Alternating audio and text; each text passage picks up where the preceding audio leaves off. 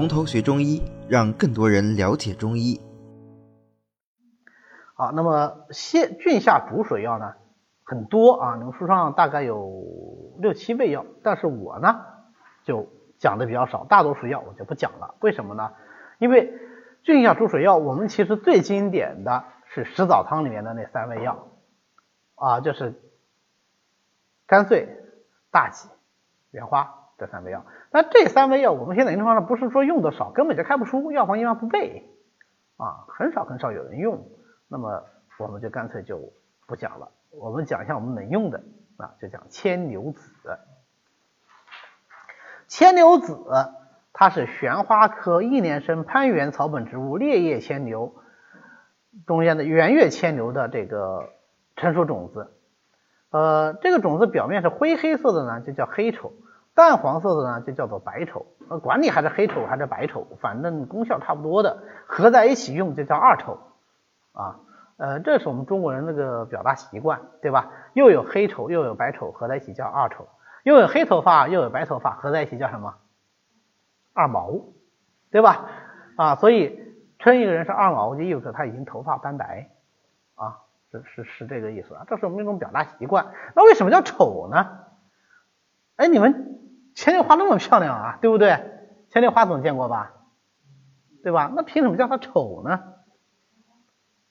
呃，丑时开花，丑时是几点钟啊？所以你要有点常识哈。我们牵牛花是白天开的，不是半夜开的。呃，丑时是这个啊，一点钟到三点钟啊，这个就是到，真的是半夜时分的 啊，不是的啊。呃，那么首先我讲为什么叫它牵牛，因为这个药啊。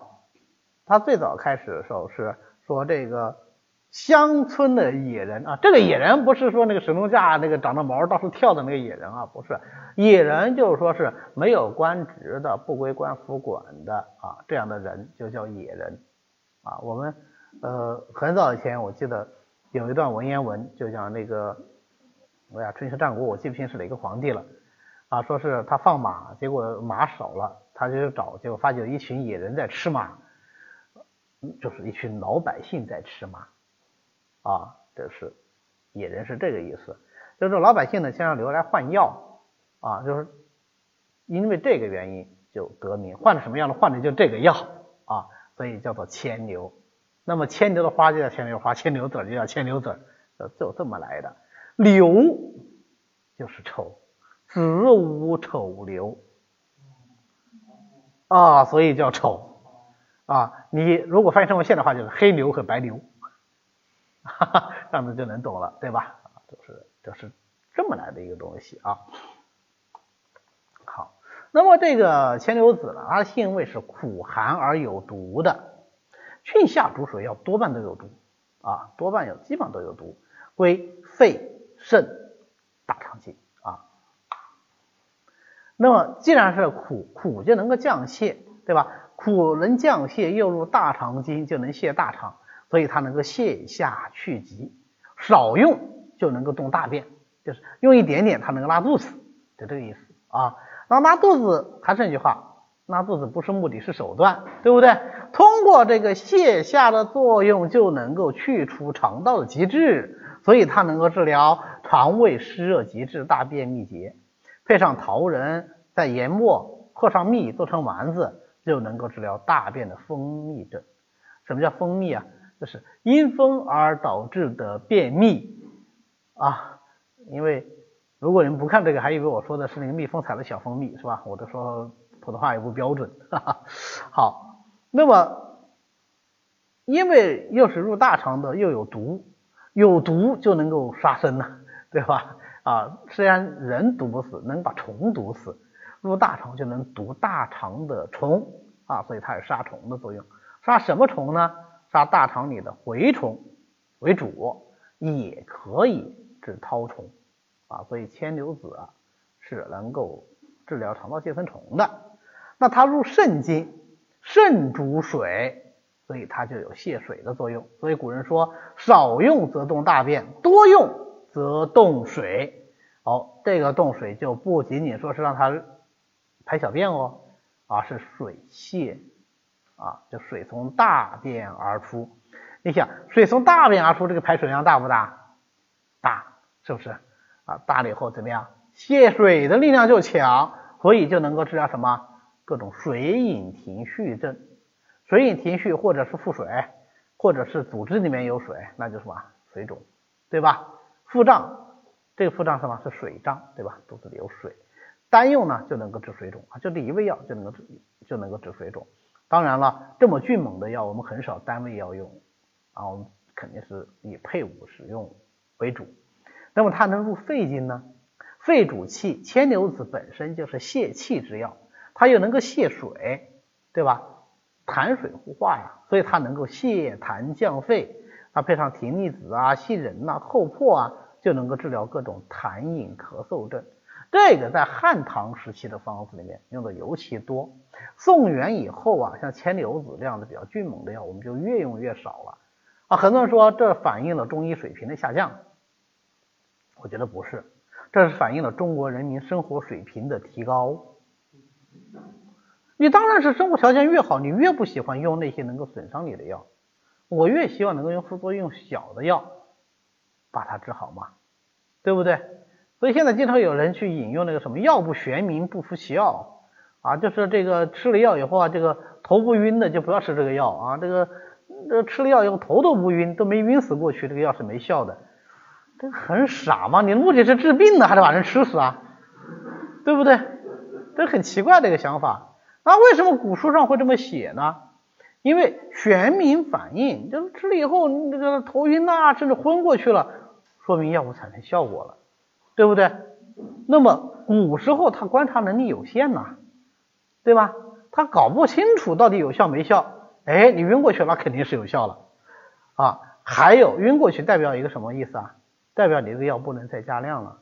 晕过去还给人家再加量，你是要吃死为止了，对不对？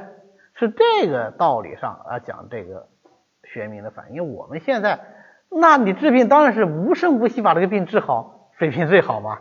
对不对？一定要大动干戈啊！这个想法我就觉得好怪异啊。但是很多人会这么去想啊，这个就是涉及到什么呢？涉及到我们现在古文底子太弱，呃，就是这种古文呐，过去的这个国学底子太弱，看的太少。看太少以后，偶尔看到一句古文呐，你前言后语都不知道，就就在那瞎蒙啊。这个我记得我。读初中的时候，写了一篇作文，就专门探讨无毒不丈夫。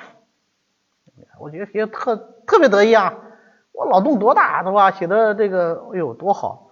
后来上大学以后，我就觉得无比的惭愧，因为无毒不丈夫这个毒根本就不是我们理解的那个毒，毒是宽厚的意思。这不宽厚怎么做男人？这句话翻译一下就这意思。对吧？结果整篇文章我在那讨论，做人就要，对吧？就是要功利一点，是吧？无毒嘛，对吧？你要狠毒要怎么怎么样？历史上多少人物啊，就是呃隐忍什么的，那完全方向都搞错了嘛？为什么出现这个错误？因为你就是个初中生水平，对不对？你初中生写的吗？你根本不懂他什么意思啊！所以现在我们很多爱好者喜欢学中医，对吧？包括我们学校很多同学啊，学中医自己中医学院的学生啊。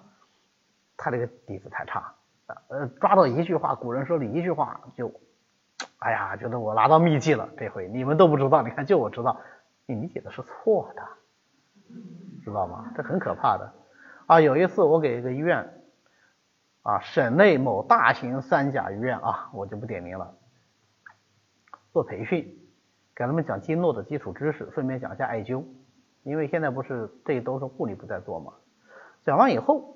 有一个非常好学的护士长来问我，他说：“你刚才讲了艾灸有很多禁忌症，这也不能用，那也不能用，是吧？”嗯，但是我看书上说艾灸能治百病呐，那这不是矛盾了吗？他这不也是一个典型的不会看古书的例子，对不对？能治百病，他没告诉你总数是多少病，百病是个约束呀。就说能治很多病的意思，不是能治所有病的意思，对吧？这种表达方式不但是古人有，现代人也有啊，对吧？我们现在流行大数据，big data，大数据。什么叫大数据？多大叫大数据？五千例叫大数据，还是一万例叫大数据？都不是。大数据的含义是整数据，你能获取尽可能完整的数据叫大数据，对不对？一亿人里面你获得了一万，你数据量是很大，你叫小数据，因为你的你的这个总人群是一亿人，对不对？你五千人你获了四千九百九十九例，你数是很小，但你是大数据，为什么？你就一个人没获取，对不对？道理是一样一样的嘛。啊，所以这个看书啊。要注意啊，要注意啊！我们讲过千牛子啊，就说我们用药，但是以前汉唐中用这方子里面用牵牛用的多啊，后来现在我们用牵牛用的少，尤其是这些年用的少，还也有一个重要原因什么？就是我们确确实实是胆子变小，在规避风险啊。那么有一些人确实需要用的，还是要用啊。那么我我跟过一个老师，我也不就不说他名字吧。免得我把老师意思理解错了，到时候就抹黑他，是吧？这不行。我看他治腹水，肝硬化腹水，他就用牵牛，效果非常好啊，效果非常好。但它不久用，一般来说的话，也就是啊一两个星期，它就会停一下。而且他本人是非常注重服重正气的啊，所以他就会避免说这个强发正气的这个副作用啊，所以还是得挑好时机。像这样的菌下逐水药啊。啊，用得好，效果是非常非常快的。那么牵牛子的话，就说是呃小儿咳嗽都可以用啊，就是葶苈子、杏仁、厚朴治痰饮咳嗽吧，对吧？所以只要控制剂量，嗯，还是可以使用。好，我们这个总结一下，那牵牛子的这个作用呢，就是泻下逐水、去疾、杀虫，是不是挺好记的？你就记着，少用动大便，多用动水，那是不是泻下逐水就都记住了，对吧？然后入大肠就能够有毒嘛，有小毒入大肠就能杀虫，对吧？泻下那就能够去疾，你看逻辑上还是非常清楚的，对吧？好，这个呢就是牵牛子，我们啊这个牵牛子脾虚水肿和孕妇的不能用啊，这个很简单。那么讲到这呢，我们这个菌下逐水药就讲完了啊，我就不讲了，因为其他的药确实用的非常少。那这样的话，我们整个攻下药。啊，就全部讲完，好吧？好的，今天呢我们就讲到这里。为了方便大家和其他喜欢中医的朋友一起来学习和讨论中医知识，我们呢建了一个微信群，欢迎大家扫描下方的二维码，添加我们的管理员的微信，然后发送“从头学中医”，他就会拉大家入群的。那么我们下次再见。